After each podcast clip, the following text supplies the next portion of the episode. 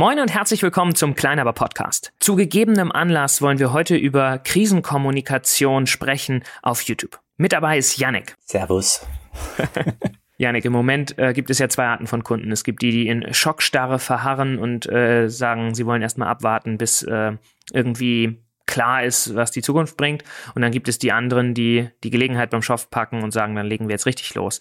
Ähm, wie können denn Kunden im Moment davon profitieren, Videos auf YouTube zu veröffentlichen? Ich glaube, die Einstellung der, der Kunden ist erstmal nachvollziehbar. Kunden sind ja auch nur Menschen und äh, wir alle haben ja in uns genetisch verankert diese Flucht- oder Angriff-Funktion äh, und je nachdem, wie wir da irgendwie vielleicht auch veranlagt sind, ist das erstmal ein nachvollziehbares Verhalten. Ich glaube aber, dass nach dem ersten Instinkt, äh, nach dem Reflex, der irgendwie uns übermannt hat, dass es sinnvoll ist, wenn wir tatsächlich mal drüber nachdenken, okay, wie gehen wir jetzt trotzdem mit möglichst cool, cool coolem, kühlem Kopf an die Situation heran. Und äh, ich glaube tatsächlich, dass sich da einige Chancen auftun, wenn es darum geht, wie kann ich jetzt in der Krise mich irgendwie positionieren. Und ich glaube, der absolut erste und, und absolut naheliegendste Tipp ist, äh, macht's macht's besser als die Regierung und kommuniziert. Kommuniziert überhaupt möglichst viel. Ähm, macht's wie wir jetzt im, im Homeoffice, äh, setzt euch vor die Kamera, und, und erzählt einfach den Leuten, ähm, egal ob euren Mitarbeitern, ich glaube, das ist ein Punkt, ähm, wo sich Videokommunikation im Moment echt sehr, sehr anbietet, aber auch mit euren, euren Kunden und, und Partnern. Alle sitzen im Moment in der Isolation und haben auch persönlich damit irgendwie zu kämpfen. Und Video ist eine tolle Möglichkeit, das eigene Gesicht irgendwie dem, dem anderen zu zeigen und das ist kein Ersatz für einen, einen echten ein Meeting, wo du die Leute irgendwie sehen kannst, wo du ihnen begegnest.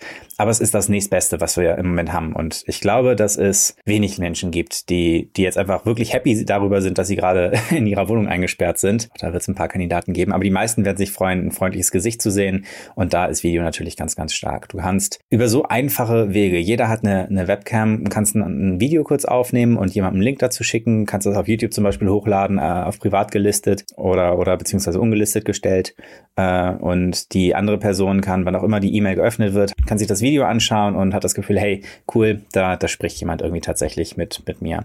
Du hast die Möglichkeit, auch so ein bisschen wie, wie wir im, im Gespräch, äh, dich einfach dabei aufzunehmen und die Leute daran teilhaben zu lassen, wie gehst du als Unternehmen irgendwie mit der Situation um? Was sind deine Gedanken? Und es geht nicht nur irgendwie darum, glaube ich, dann den Masterplan vorzustellen, sondern auch einfach nur zu, zu zeigen, was sind die Gedanken, die du dir gerade machst, so und was spielt für dich gerade irgendwie alles eine Rolle? Und äh, ich glaube, viele Unternehmen haben im Moment intern den, den großen Struggle, dass sie halt irgendwie jetzt total dezentralisiert das erste Mal arbeiten müssen. Und im Büro hast du immer die Möglichkeit, mal irgendwie beim, beim in der Kaffeeküche oder so dich mit den Leuten auszutauschen und äh, über den, über den viel gehassten Flurfunk trotzdem auch natürlich irgendwie so ein Stimmungsbild mitzubekommen, wie geht's den Leuten und so.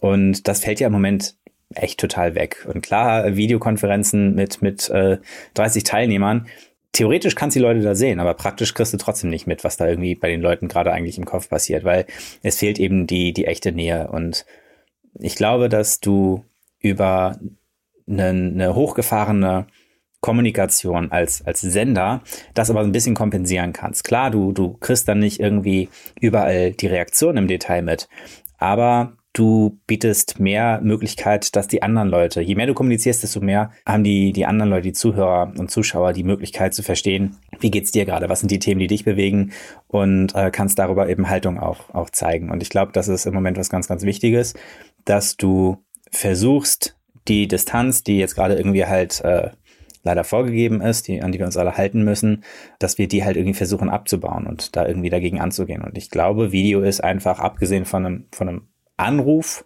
oder auch eine, eine, eine One-on-One-Videokonferenz oder so, äh, die beste Möglichkeit, das irgendwie zu tun. Und vor allem die einzige Möglichkeit, das auch eben skaliert zu tun. Im Moment schickt ja gefühlt jedes Unternehmen eine E-Mail raus, in der sie sagen, wir sind weiter für dich da.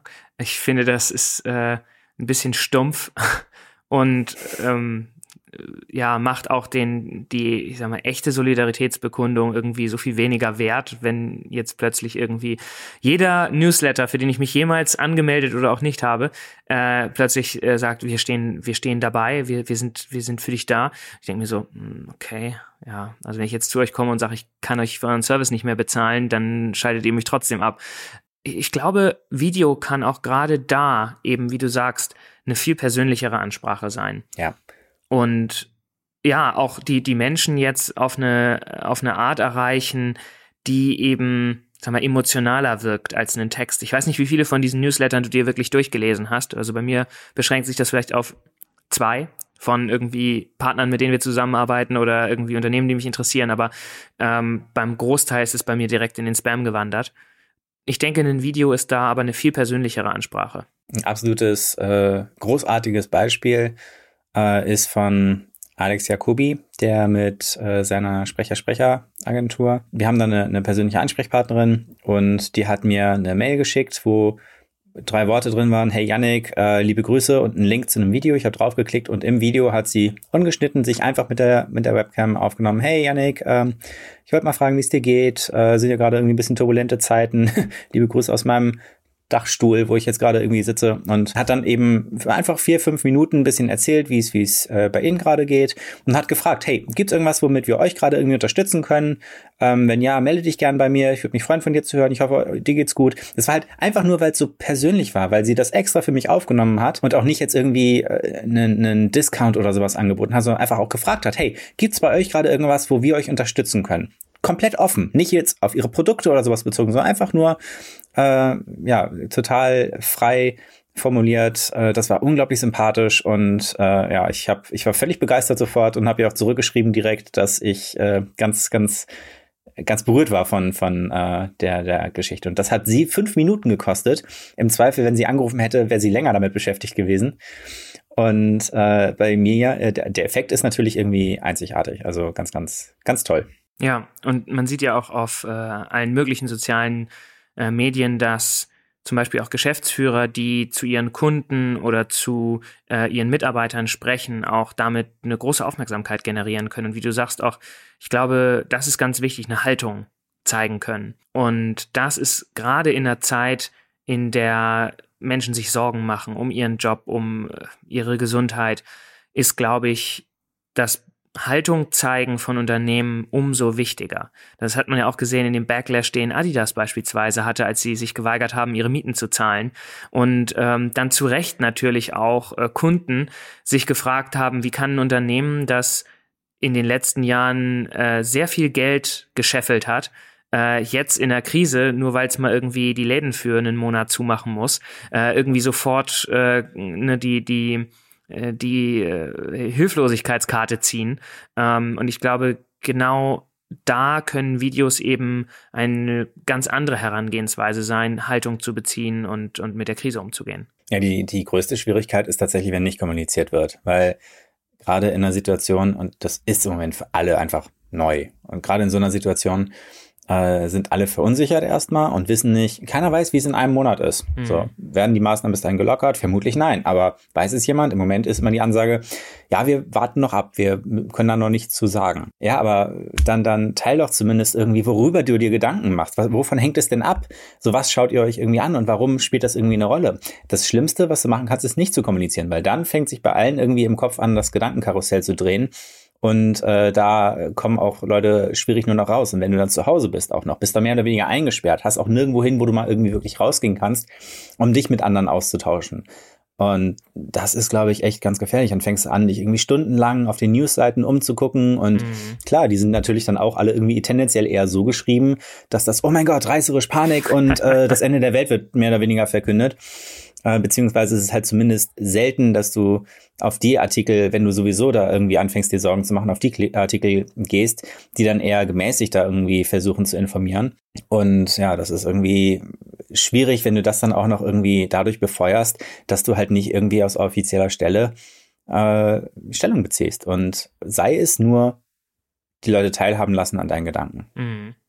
Ja, ich glaube tatsächlich auch, dass ähm, in Krisenzeiten viele die Kommunikation erstmal hinten anstellen. Ne, das sah man ja auch, dass irgendwie Werbekampagnen erstmal gecancelt wurden und so weiter. Und das ist in der Verunsicherung natürlich auch verständlich. Plus, jeder hat plötzlich halt wirklich viel zu tun. Also gerade Leute in Führungspositionen, wir haben es ja auch erlebt, ne? also erstmal alle ins Mobile Office umzustellen, ähm, überhaupt zu befähigen, von äh, unterwegs aus, von zu Hause aus dezentral zu arbeiten. Ähm, plötzlich machen wir ne, jeden Morgen einen Call, äh, um gemeinsam in den Tag zu starten, jeden Abend einen Call, um gemeinsam den Tag abzuschließen, damit wir auch mit Ritualen äh, im Moment das Team im äh, Mobile Office einfach unterstützen können, nicht durchzudrehen. Und das frisst natürlich auch eine Menge Zeit.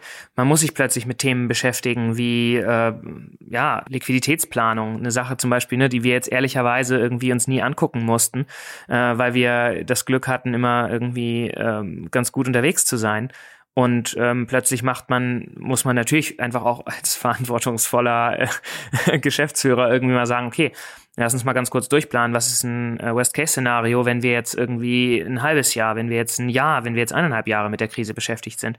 Und ähm, das sind natürlich irgendwie Sachen, die, die bei uns auch im Alltag normalerweise nicht anfallen und die, ähm, die jetzt plötzlich viel Zeit und Aufmerksamkeit in Anspruch nehmen. Und ich glaube, wenn wir jetzt nicht YouTube so leben würden und auch, äh, ich sag mal, die Creator-Mentalität, die tendenziell ja viel kommuniziert, dann ähm, wären wir sicherlich jetzt auch nicht gerade auf die Idee gekommen, gerade jetzt unseren Podcast wieder aufleben zu lassen, gerade jetzt Videos aufzunehmen und äh, rauszugehen, zu kommunizieren.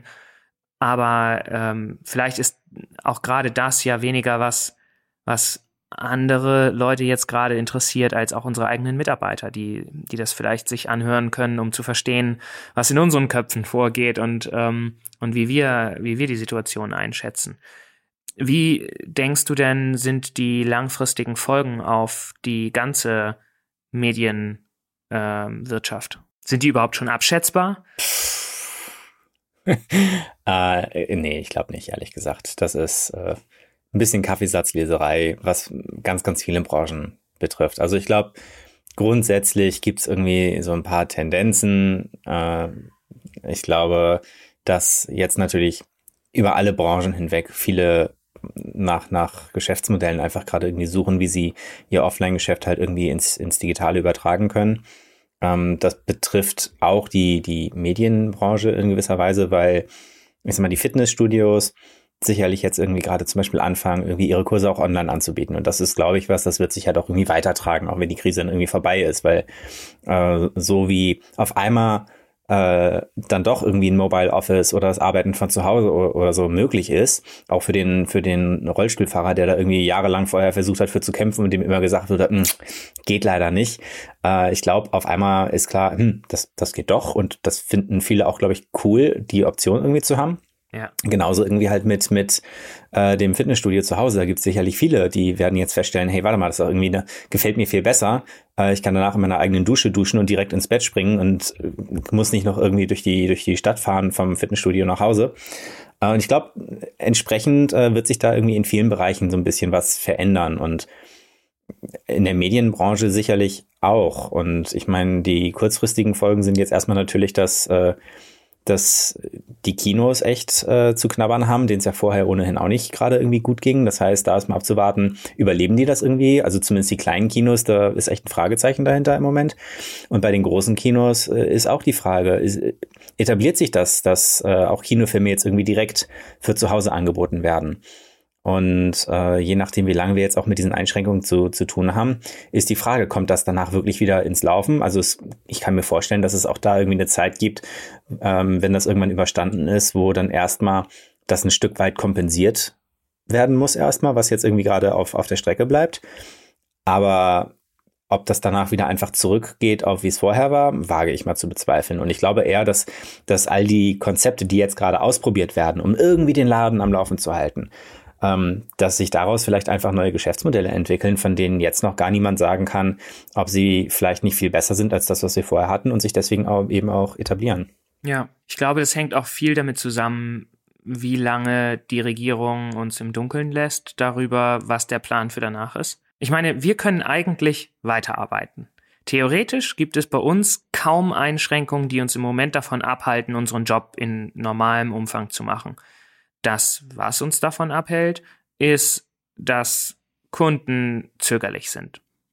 Und ich glaube, solange keine, kein Plan da ist, solange wir nicht wissen, werden jetzt die Einschränkungen in Wellen gelockert? Ähm, plant man das für ein halbes Jahr fortzusetzen und dann wieder normal weiterzumachen? Was ist eigentlich der, was sind zumindest die Ideen, ohne dass man jetzt sagen kann, dass jemand jetzt schon wüsste, wie es am besten ist, aber einfach, ne, ich sag mal, zumindest eine, eine Richtung vorzugeben. Ähm, das ist, glaube ich, im Moment die, die größte Herausforderung und auch etwas, das, glaube ich, noch einen großen Einfluss darauf haben wird, wie heil wir alle durch die Krise kommen weil es zum Teil wirklich um, um jede Woche geht. Ne? Also wenn wir jetzt hier irgendwie noch, äh, wenn wir jetzt hier noch drei, vier, fünf Wochen dabei sind, ist es, glaube ich, kein Problem. Aber wenn wir jetzt hier äh, das nächste halbe Jahr irgendwie ähm, keiner weiß, was eigentlich so morgen passiert, dann, ähm, dann glaube ich, macht es das sehr viel schwerer, auch bei den Kunden eine Normalität herzustellen. Ich glaube, es gibt irgendwie zwei realistische Szenarien, also aus meiner, ich bin jetzt kein, kein Virologe oder so, aber aus, aus, von dem, was ich jetzt irgendwie gelesen habe, gibt es irgendwie zwei realistische Szenarien, von denen ich mir vorstellen könnte, die für mich plausibel klingen, wie man irgendwie langfristig jetzt damit umgehen kann. Das eine ist das, was du eben angesprochen hast, ähm, die Lockerung in, in Wellen. Ähm, und das andere ist, äh, dass man versucht, die Verbreitung jetzt so stark einzudämmen, dass man wieder äh, die Einzelfälle versuchen kann herauszupicken und die zu isolieren. Äh, in beiden Fällen haben wir aber eine ganze, also einfach Monate bis vermutlich zwei Jahre lang oder so mit dieser ganzen Geschichte zu tun, in der einen oder anderen Form. Und der Vorteil bei beiden wäre, entweder es wird in Wellen äh, gelockert, so dass damit auch eine, eine gewisse Planungsmöglichkeit wieder da ist, weil du, wenn das Modell erstmal feststeht, kannst du dich darauf einlassen. Und das zweite ist bei dem anderen Modell auch da, dass ein Großteil der Bevölkerung eigentlich wieder relativ normal irgendwie weitermachen kann, wenn es einem dann gelingt, die äh, Einzelfälle halt gut zu isolieren und die schnell rauszupicken. Mhm. Die Frage ist halt, wann äh, wird man sich auf das eine oder andere Modell irgendwie festlegen und inwieweit äh, hat das halt auf das jeweilige Geschäftsmodell dann irgendwie einen Einfluss. Und ich glaube, wenn wir aber an dem Punkt sind, dass die Kunden für sich entscheiden können, wie sie am sinnvollsten mit der langfristigen Situation umgehen, dann erholt sich zumindest äh, die Situation für uns sehr, sehr gut und schnell wieder. Ja, ich glaube, wir haben da ähm, tatsächlich auch sehr viel Glück, dass wir schon vor einigen Jahren angefangen haben, das Team komplett in-house aufzubauen, äh, Studios, ähm, eigentlich an keiner Stelle wirklich angewiesen sind auf Freelancer, auf Externe. Ähm, das heißt, wir jetzt ja auch mit isolierten Teams relativ gut weiterarbeiten können. Das trifft ja ähm, die ein oder andere, äh, gerade Filmproduktion eben auch äh, jetzt äh, viel härter, die auf Freelancer angewiesen sind und ähm, ja, ich bin auch äh, gespannt, inwieweit Staatshilfen da dann tatsächlich nützlich sind, weil wenn du als ähm, als Agentur oder als Produktion auch einfach für einen längeren Zeitraum raus bist, dann nützen dir auch Kredite nichts, weil wenn du nicht in der Zeit pitcht, wenn du nicht in der Zeit irgendwie weitermachen kannst, dann hast du danach ja auch kein Geschäft mehr. Und unsere Branche dreht sich ja auch sehr schnell und das bedeutet, dass irgendwie jemand, der für einen längeren Zeitraum mal weg vom Fenster ist, gegebenenfalls auch nicht wieder bei 80, 90 Prozent einsteigt, sondern eben eher bei 20, 30 Prozent und von da aus dann langsam aufbauen muss. Das heißt, das Rückzahlen des Kredites auch deutlich schwerer fällt als irgendwie vor der Krise. Ja, ich äh, fürchte, also wenn sich das zu lange zieht, dann werden ganz, ganz viele Kreative äh, ihren, ihren Job echt müssen darum bangen. Und ich bin sehr froh, dass wir irgendwie ein Geschäftsmodell haben und auch rechtzeitig also mit, und mit rechtzeitig meine ich, in unserem Fall war es natürlich Glück, weil wir haben ja nicht damit geplant, dass da was passiert. Aber wir haben halt vor Jahren schon Prozesse aufgesetzt, auch in der Postproduktion, die es ermöglicht haben, dass wir jetzt irgendwie von einem Tag auf den anderen, ohne eigentlich äh, einen, auch nur einen Tag lang irgendwie, dass die Mühlen stillstehen mussten, dass wir alle irgendwie halt in die Lage versetzt haben, hey, äh, ab morgen nehmt euch die Rechner mit und ähm, dann arbeitet jeder, jeder eben aus dem, aus dem Mobile Office. Und da haben wir echt Glück gehabt in dem Fall, dass wir von Anfang an eigentlich, also, also seit wir zwei zusammenarbeiten, immer auf diese Prozesse gesetzt haben, die uns das äh, standortunabhängige Arbeiten eben ermöglicht haben in allen Bereichen. Früher noch, weil unsere Rechner einfach abgeraucht sind, wenn wir zu lange gearbeitet haben. ja. Ich erinnere mich noch dran, dass bei dem ersten Projekt, das wir gemacht haben, die ähm, ja das Problem hatten, dass äh, wieder irgendwie äh, die Rechner ausgefallen sind und deswegen haben wir dieses äh, äh dezentrale File-Storing äh, äh, genutzt. Dann konnte man einfach zum Apple Store um die Ecke gehen, sich einen neuen Rechner holen und äh, sofort weiterarbeiten, weil alles halt äh, irgendwie dezentral organisiert ja. war. Weißt du noch, dass dein MacBook damals, du musstest irgendwie das Mainboard rausnehmen und dann hast du irgendwo im Internet äh, geguckt, dass man das irgendwie backen sollte ja. bei einer bestimmten Temperatur, damit die Kontakte, noch. die so Mikrorisse hatten, wieder verlötet werden und so. Und ja. Ja, abenteuerliche Zeiten. Aber sie haben uns für die Krise vorbereitet, ganz offensichtlich. Ja. ähm, das, das Ironische daran ist ja gerade, weil du sagtest, ne, viele Kreative werden ein Problem haben, wenn es irgendwie länger geht. Gleichzeitig steigt die Nutzung von Videoinhalten ja. Ich habe gestern eine Studie gelesen äh, für, für eine Recherche, die ich gemacht habe, dass 18 Prozent der, der Nutzer sagen, sie nutzen jetzt mehr Videoplattformen als vorher. Ja. Also wir haben da eine, eine deutliche Steigerung. Wir sehen das ja auch in den Abrufzahlen. Im Moment ist es eigentlich der perfekte Zeitpunkt, um Videos, zum Beispiel Videos zu veröffentlichen, weil die Menschen halt Zeit haben. Ähm, Gerade da können sich ja auch für Kreative ähm, neue Chancen ergeben, zum Beispiel auch zum Creator zu werden. Einfach zu sagen, okay, ich baue mir jetzt eine Reichweite auf, die ich später, wenn die Krise vorbei ist, monetarisieren kann. Ähm, weil jetzt gerade sind die Monetarisierungsmöglichkeiten natürlich eingeschränkt. Aber ähm, ich glaube, das ist zumindest etwas, das sich schneller auch äh, wieder erholen kann. Und auch Crowdfunding zum Beispiel, ne? Als Creator auf jeden Fall, weil ich meine, das Creator-Modell ist ja, dass du hast alles eigentlich zu Hause, beziehungsweise es ist, du brauchst nicht viel. Es ist, wir verabschieden uns mal von der Vorstellung, dass du irgendwie mehr als eine Person am Set brauchst, um irgendwie ein Video zu produzieren. Ähm, also für die ist das natürlich jetzt gerade eine Riesenchance, irgendwie da reinzugehen und, und äh, ja, sich eine Reichweite aufzubauen. Weil ja klar, die Nutzung ist immens durch die Decke gegangen. Und es ist halt auch immer noch nicht zu spät, irgendwie um einen YouTube-Kanal zu starten. Im Gegenteil, das ist, es ist jetzt eine, eine großartige Zeit mit, mit unglaublichen Chancen, die sich da irgendwie auftun. Auf der anderen Seite, was du gesagt hast, die, die Chancen zu monetarisieren sind jetzt, sind jetzt gerade eingeschränkt. Ja und nein. Also über, über, ich sag mal, klassische Werbung schalten natürlich schon, aber äh, jetzt ist natürlich auch eine Chance, wo, wo viele Marken gerade selbst keine Inhalte produzieren können, mhm. weil die Mühlen stehen still, die Filmproduktionen können gerade keine Drehs umsetzen und so weiter. Du als Creator kannst das natürlich aber schon. So, und das heißt, ähm, ich sag mal, alles, was in Richtung Product Placement oder sowas geht, das kannst, kannst du ja umsetzen. Das heißt, darüber, wenn du jetzt irgendwie äh, das geschickt anstellst, kann ich mir durchaus vorstellen, sind auch äh, interessante Deals irgendwie möglich. Und wenn du als Marke unterwegs bist und du hast entweder Content oder du produzi produzierst Content mit äh, einer, einer Agentur wie uns oder mit, mit Creatern direkt, die Preise sind halt im Moment auch im Keller. Das heißt, du hast halt wirklich auch irgendwie äh, eine unfaire Chance für den Preis, für den du irgendwie äh, sonst irgendwie 1000 Views äh, gezahlt hättest, deutlich mehr auf einmal zu erreichen. Hm. Ja, und ähm, auch über Funktionen wie äh, Patreon, ne, also oder die Kanalmitgliedschaften, ist es vielleicht auch möglich, sich unabhängiger davon zu machen. Im Moment sind das ja nur, nur sehr kleine Einnahmequellen für die meisten, aber ähm, wer weiß, wie sich das auch entwickelt. Zumindest ist die Bereitschaft in der Gesellschaft im Moment ja auch, ähm, ich sag mal, die, die schwächeren Unternehmen zu unterstützen, äh, total da. Ne? Also egal, ob das die Leute sind, die irgendwie Essensgutscheine kaufen für den Rest des äh, Jahres bei ihrem Lieblingsrestaurant, das jetzt zumachen muss oder ja, die halt irgendwie äh, in anderen Bereichen, ich habe es jetzt auch mit Kinotickets gehört, ne, dass Leute irgendwie Kinogutscheine kaufen, äh, eben um da die, die Läden weiter zu supporten.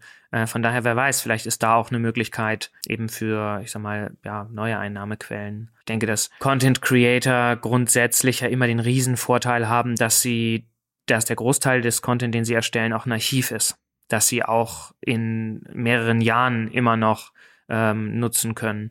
Von daher ähm, kann jetzt jeder Stillstand und jede Zeit gut genutzt werden, um einfach produktiv zu sein, so wie wir das ja auch machen. Ne? Also jetzt äh, gerade ähm, jeder Kundendreh, der abgesagt wird, wird durch einen Dreh für einen unserer Kanäle ersetzt, ähm, weil ja, ne, äh, wer jetzt den Kopf in den Sand steckt, äh, der wird nach der Krise definitiv äh, einiges an Aufholarbeit irgendwie zu leisten haben. Gerade wenn dann auch vielleicht hoffentlich ähm, die Konjunktur äh, zulegt, dann hat man ja nicht plötzlich doppelt so viele Mitarbeiter oder doppelt so viel Kapazität. Ähm, deswegen macht es, glaube ich, total Sinn, jetzt auch in eine Vorproduktion zu gehen, jetzt auch zu gucken, wie man die, äh, die gewonnene Zeit nutzen kann. Auch die gewonnene Zeit, äh, die man sich an äh, Arbeitsweg spart. Merke ich schon sehr. Zwar mehr Calls jetzt, aber dafür spare ich mir irgendwie jeden Tag eineinhalb Stunden äh, Fahrtweg. Ist schon auch ähm, ganz nett. Ja, ich glaube, wenn man sich darüber einfach bewusst wird, Content wird nicht schlecht, dann es ist ja nicht wie bei den bei äh, einigen der Lebensmittel, die im Moment äh, gehortet werden, die ja. dann irgendwie zwei Wochen später nicht gegessen werden konnten und im Müll landen der Content, wenn du irgendwie das clever anstellst und Formate findest, die eben äh, unabhängig vom jetzigen Zeitpunkt funktionieren, äh, ist eine Riesenchance, sich da im Katalog aufzubauen oder eben auch einfach in die Vorproduktion zu gehen und äh, hinten raus dann den Rest des Jahres über einfach nur noch abproduzieren zu können. Du kannst jetzt ja schreiben, du kannst ja äh, Konzepte schreiben, du kannst Treatments und Drehbücher schreiben, du kannst ja alles, was du von zu Hause aus machen kannst. Wer, wer hält dich denn auf? Ja, Höchstens, höchstens der innere Schweinehund, der dich dann irgendwie ablenkt und äh, dazu verleitet, nur ständig irgendwie um den, um den Kühlschrank herumzuschlawenzern, statt irgendwie äh, in die Tasten zu hauen. Von daher, ja, natürlich ist das ein Umdenken und es braucht Disziplin. Und äh, wenn du das nicht gewohnt bist, von zu Hause aus zu arbeiten. Und vor allem, wenn du dir überlegst, wie viele Leute haben noch keinen YouTube-Kanal, also wie viele Unternehmen sind noch nicht äh, dabei, Videos regelmäßig zu produzieren es braucht ja von der Entscheidung, das zu machen, bis man tatsächlich in Produktion gehen kann, sowieso eine Menge Zeit. Mit anderen Worten, man kann jetzt diese Zeit auch nutzen, sich strategisch Gedanken zu machen. Über die Positionierung, über die Formate, die man spielen will. Das sind alles Sachen, die wunderbar dezentral funktionieren. Selbst wenn das Format aus welchem Grund auch immer nicht ne, irgendwie äh, jetzt umsetzbar wäre. Also eigentlich eine gute Zeit, um loszulegen. Wenn du jetzt äh, eine Marke hättest und, und äh, sagst, okay, ich, ich nehme das zu Herzen, ich starte jetzt einen YouTube-Kanal in der Krise, äh, was würdest du machen? Würdest du das inhaltlich aufgreifen, die Situation jetzt, oder würdest du losgelösten Content davon machen? Das ist eine sehr gute Frage. Ich glaube, das kommt darauf an, äh, ob wir über heute sprechen oder ob wir über in zwei Wochen sprechen. Ich habe das Gefühl, dass jetzt schon die Sättigung sehr, sehr bald erreicht sein wird, wenn sie nicht schon jetzt bei den meisten eingetreten ist. Also ich merke es an meinem eigenen Medienkonsum.